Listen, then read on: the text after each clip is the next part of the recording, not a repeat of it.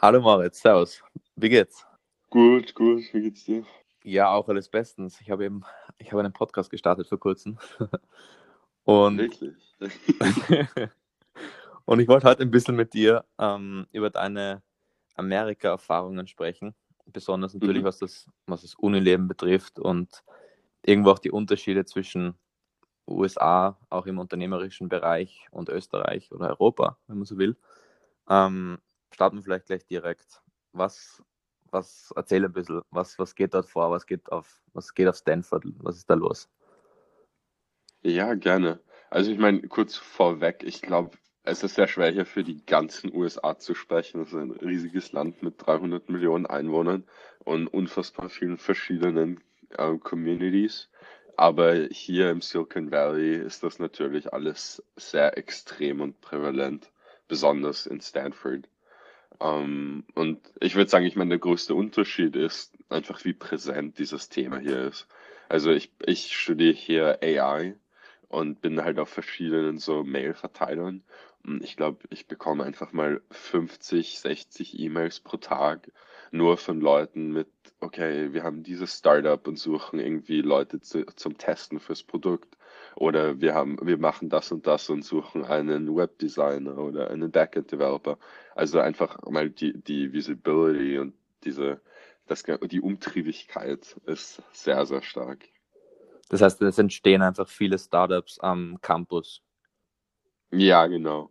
Also wir haben hier eine Unmenge an Support-Ressourcen, sowohl jetzt für Bachelorstudenten als dann eben auch für, für Master und PhD und MBAs. Und da ist das eigentlich sehr oft, dass Leute entweder dann im Zuge von einem Kurs an irgendeinem Projekt arbeiten, das sich dann halt weiterentwickelt oder sie reden zufällig mit der richtigen Person, die ihnen den Input gibt, dass das vielleicht irgendwas Größeres werden könnte. Ähm, und so passiert sehr viel. Aber dann gibt es natürlich auch viele Leute, die vor allem dann zum Ende der Uni-Karriere hin sehr gezielt beginnen, Ideen zu sammeln, zu suchen und zu testen, um etwas aufzubauen. Also viele kommen auch mit dem Ziel hierhin, erstens Co-Founder und zweitens eine Idee zu finden.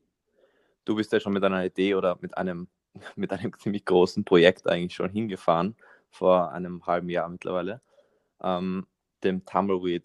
Erzähl vielleicht ganz kurz, was ist, der, was ist das Tum Tumbleweed-Projekt und, und was ist deine Vision damit? Gerne. Ähm, also Team Tumbleweed ist ein Studentenprojekt, ähm, bei dem es darum geht, die Mars- und Weltraumerforschung generell weiterzutreiben. Und wir machen das im spezifisch dadurch, dass wir einen windgetriebenen Mars Rover entwickeln, der komplett neuartig ist. Das kann man sich so vorstellen wie diese ähm, Pflanzen in den Western-Filmen, die da so im Hintergrund herumrollen in der Wüste. Ähm, nur fünf Meter groß und am Mars mit extrem ausgefeilter Elektronik drauf. Und der Plan dahinter ist dann eben, ähm, mit 100 von denen auf einmal sehr, sehr schnell und günstige Daten zu sammeln, die man anders nicht sammeln könnte. Und wir sind jetzt schon über 50 Leute und auch Teil von dem Business Incubation Center von der Europäischen Weltraumorganisation. Wir arbeiten auch mit einigen Firmen zusammen, die uns da unterstützen, wie der Fürstalpine. Das Ganze läuft schon dreieinhalb Jahre in etwa. Also da ist schon sehr viel Arbeit und Herzblut reingegangen. Wie kommt man auf so eine wahnsinnige Idee? Ich meine, generell stehe ich auf wahnsinnige Ideen. Ich glaube, da ist es, da ist es wichtig, so ein bisschen naiv zu sein manchmal, weil ich glaube, oft, wenn man dann seinen, seinen rationalen Teil vom Gehirn einschaltet, kommt man, dann denkt man sehr schnell einfach wieder, okay, das kann eh nicht funktionieren oder ein Mars Rover muss vier Räder haben oder sechs Räder haben und äh, genauso funktionieren, auch wenn das eigentlich gar nicht unbedingt der Fall ist. Ähm, das heißt, ich glaube, einfach selber offen zu sein mit sich und einfach mal irgendwelchen abstrusen Gedankengänge zu folgen für ein bisschen, ist äh, sehr wichtig. Es macht auch Spaß. Eine Sache, an die ich sofort denke, wenn ich an Stanford denke, sind die, sind die unglaublich coolen Gastredner, von denen man oft liest und, und Videos sieht auf YouTube. Leute wie Peter Thiel oder Steve Jobs oder Elon Musk. Ähm, bei solchen Leuten bist du dann wahrscheinlich eh am besten aufgehoben, oder? ich meine, da ist es noch ein langer Weg hin, aber ich glaube, hier ist sicher ein guter Ort, um zu starten. Und die Gastrede sind natürlich immer extrem cool. Also ich glaube, allein jetzt hier innerhalb von den ersten paar Monaten hatten wir ähm, Uber CEO, Microsoft CEO, Goldman Sachs CEO. Das sind halt so die High-Profile-Redner. Wobei ha. ich muss sagen, dass dann oft die, die die ich persönlich oft am interessantesten finde, sind dann oft die nicht ganz so berühmten Leute, weil es gibt einige Leute hier, die haben halt auch riesige Startups aufgebaut, so SaaS-Firmen oder so, von denen du aber halt nichts weißt. Und die kommen dann auch oft und sind meistens in der Lage, erstens Advice zu geben, der vielleicht ein bisschen äh, mehr anwendbar ist. Und zweitens sind die halt auch sehr viel mehr approachable. Also du kannst dann nach dem Talk einfach zu ihnen hingehen, LinkedIn austauschen, Visitenkarte und die, die treffen sich dann auch wirklich mit dir. Also da, das ist ziemlich cool. Das heißt, hast du auch so regelmäßig Treffen mit solchen Leuten? Ja, also ich schaue, dass ich eigentlich so pro Woche immer ein bis zwei neue Leute treffe, jetzt entweder von der Uni oder eben so Speakers. Ähm, einfach um, um nicht in diesen Alltagstrott zu verfallen und einfach mal neue Perspektiven immer wieder zu sehen. Geht also es überhaupt glaub, dort in Silicon Valley in Alltagstrott zu verfallen? naja, denke ich schon. Also ich glaube selbst in, in, wenn so viel los ist, kann man dann trotzdem da hineinkommen. Ich meine, die Kurse hier sind sehr anspruchsvoll, brauchen extrem viel Zeit und Commitment und die Dinge in der Uni sind halt auch nicht so oft, nicht so flexibel und freiwillig, wie das oft in europäischen Unisystemen ist. Äh, das heißt, dass du halt da sicher schon mal 60, 70 Stunden nur mit deinen Klassen pro Woche eingespannt bist. Und wenn man da jetzt dann nicht noch extra die Energie aufbringt, um da ein bisschen darüber hinaus zu gehen und sich mit anderen Dingen zu beschäftigen, dann kann es schon leicht sein, dass man da hineinfällt. Und wie machst du das jetzt? Du hast jetzt Du hast gerade gesprochen davon, dass du jetzt mit dem Team Tumbleweed circa 50 Teammitglieder hast, die auf zwei Kontinenten arbeiten. Ähm, ich glaube, also mein Stand des Wissens ist Wien, Stanford und, und Niederlande, richtig? Ja, inzwischen ist auch Dänemark dazugekommen. oh, wow. Und, und wie, wie funktioniert das jetzt praktisch? Du bist in, in Stanford, die anderen in Wien, Dänemark und Niederlande. Wie funktioniert das mit dem Management und mit der, mit der Kollaboration der einzelnen Teammitglieder?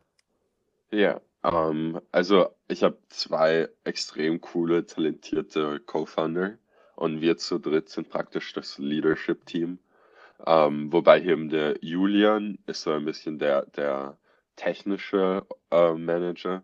Er kümmert sich eben um die ganzen technischen äh, Entwicklungspläne, Roadmaps und koordiniert die Teams. Ähm, Nick Nikola Weiroster ist dann ein bisschen mehr auf der Business-Seite und koordiniert dort extrem viel. Ähm, er ist vor einem Jahr circa dazugekommen. Und bei mir ist es so, dass ich halt äh, über den Zyklus des Projektes schon alle möglichen Rollen hatte. Ähm, das verändert sich immer und jetzt im, im Moment einfach auch durch dieses große Uni-Time-Commitment mache ich momentan ähm, nicht so viel. Ich mache halt HR und dann einfach so ein bisschen interne Consulting-Projekte oder so Dinge, die ein bisschen losgelöst sind von dem ähm, Day-to-Day-Business. Und die große Vision, schätze ich. Ja, wobei das machen wir auch alle zusammen. Und wo soll es hingehen und was kann, was kann dein ähm, Stanford-Aufenthalt mit den ganzen Kontakten dir bringen? Ich meine, also für, für das Mars Rover Projekt ist die Wo-Frage relativ einfach auf den Mars. ähm, und ich meine, die Kontakte hier helfen auch auf jeden Fall. Also es war es dann halt nicht so schwer, einfach mal so einige Leute vom SpaceX Development Team auf Skype zu bekommen und mit denen halt dann einfach direkt technische Fragen zu diskutieren. Also das ist extrem hilfreich. Ähm, also ich sehe sehe da einen großen Vorteil davon, die Ressourcen hier zu haben. Ähm, bei mir persönlich, ich weiß noch nicht, wo es hingeht. Mal schauen. Ich meine, das ist erst mein erstes Jahr hier. Ich habe noch mindestens drei, wahrscheinlich eher vier mehr vor mir. Und eben ein bisschen ein Ziel für mich war jetzt auch, diese Zeit hier zu nutzen, um wieder einen Schritt zurückzugehen und nochmal neue, neue Interessen, neue Industrien und Ideen ähm, auszuprobieren und mir anzuschauen. Weil ich meine, ich bin auch erst 19 Jahre alt und muss mal, also ich glaube, so, so früh kann man sich im Leben noch nicht festlegen, auf was man, was man wirklich machen möchte. Was sind das so neue Dinge, die du dort erfindest, also dort, auf die du dort triffst? Du, du studierst ja jetzt AI und, und schaust da viel in dem, im, ähm, im Weltraumbereich, ich weiß nicht, wie, wie das genau heißt, dein, dein Fach. Aber auch dort bildest du dich viel weiter. Was sind sonst noch so Dinge, die du da anschaust? Ja, also ich war zum Beispiel in einem ähm, Startup-Kurs in der Business School letztes Quarter mit einem, also das, das ist eine ziemlich coole Klasse, die eigentlich für MBA ist, aber man kann sich doch reinschwindeln als Bachelorstudent. Und da habe ich dann eben zusammen mit drei anderen Leuten dann mal ein, ein, ein Projekt gebaut, das noch ein bisschen undercover ist.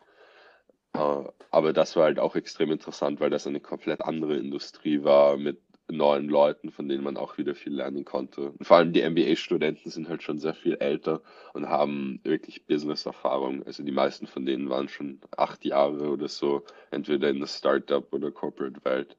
Und da, das war für mich ganz spannend, da nochmal so ein wenig ähm, neu, neue Mentoren dazu zu gewinnen.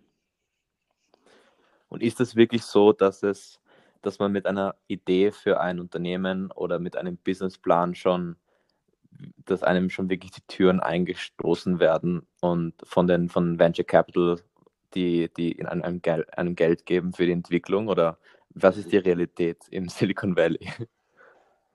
Okay, das ist eine, eine gute Frage. Ähm, hättest du mich das vor ein paar Monaten gefragt, wäre ich so Blödsinn. Aber mittlerweile muss ich sagen, dass das, das stimmt. Also, wenn du eine Idee hast und ein bisschen nachweisen kannst, eben, dass das erstens ähm, von Leuten gewollt wird ähm, und zweitens auch halt äh, ein, ein sinnvolles Business Model dahinter steckt. Wobei das Business Model ist meistens auch noch egal. In erster Linie geht es am Anfang vor allem mal nur darum, dass du zeigen kannst, dass Leute dein Produkt haben wollen. Ob du das machen kannst, ob das überhaupt möglich ist, ob man damit Geld machen kann, ist ziemlich egal. Und oft allein mit dieser User Validation bekommst du dann schon mal, also ist es möglich, äh, Seed Funding zu bekommen in, in Millionenhöhe. Manchmal habe ich auch gehört von Bekannten. Also da, da, das sind schon ziemlich verrückte Dimensionen. Hast du vor, das auszuprobieren? Mm, ich glaube, das kommt sehr auf das Business an. Also ich glaube, dass du bei sehr vielen Dingen auch ohne Venture Capital am Anfang sehr weit kommen kannst. Ähm, aber prinzipiell ist es gut zu wissen, dass das als Option da ist. Als Absicherung dann am Ende, falls alles schief geht. naja, mehr, mehr, als, mehr als Raketentreibstoff. Ja, absolut, okay. so kann man es auch sehen. Und wann jetzt meine, wir sind schon, wir sind schon fast am Ende, das ist schlimm. Aber zumindest für, für Part 1, für, für die erste Episode, die wir machen, wer weiß, was noch alles kommt. Aber zum Abschluss, ähm, weil du die Rakete ansprichst, wann ist es denn soweit mit dem, mit dem Leben auf dem Mars? Ich glaube, das Leben auf dem Mars wird leider noch eine Weile dauern. Also ich glaube, bis, bis wir wirklich so eine Station haben mit Leuten, die keine Wissenschaftler sind und die wirklich am Mars permanent wohnen, würde ich sagen, hat das noch sicher 50, 60 Jahre. Aber wahrscheinlich, ich glaube, wir werden es noch erleben. Das heißt, bis dahin wirst du einfach deine Roboter dort haben, die mal die, die ja, die ein bisschen den, den Teppich vorbereiten, bis die Menschen danach kommen. Ja, genau, die suchen die richtige Höhle.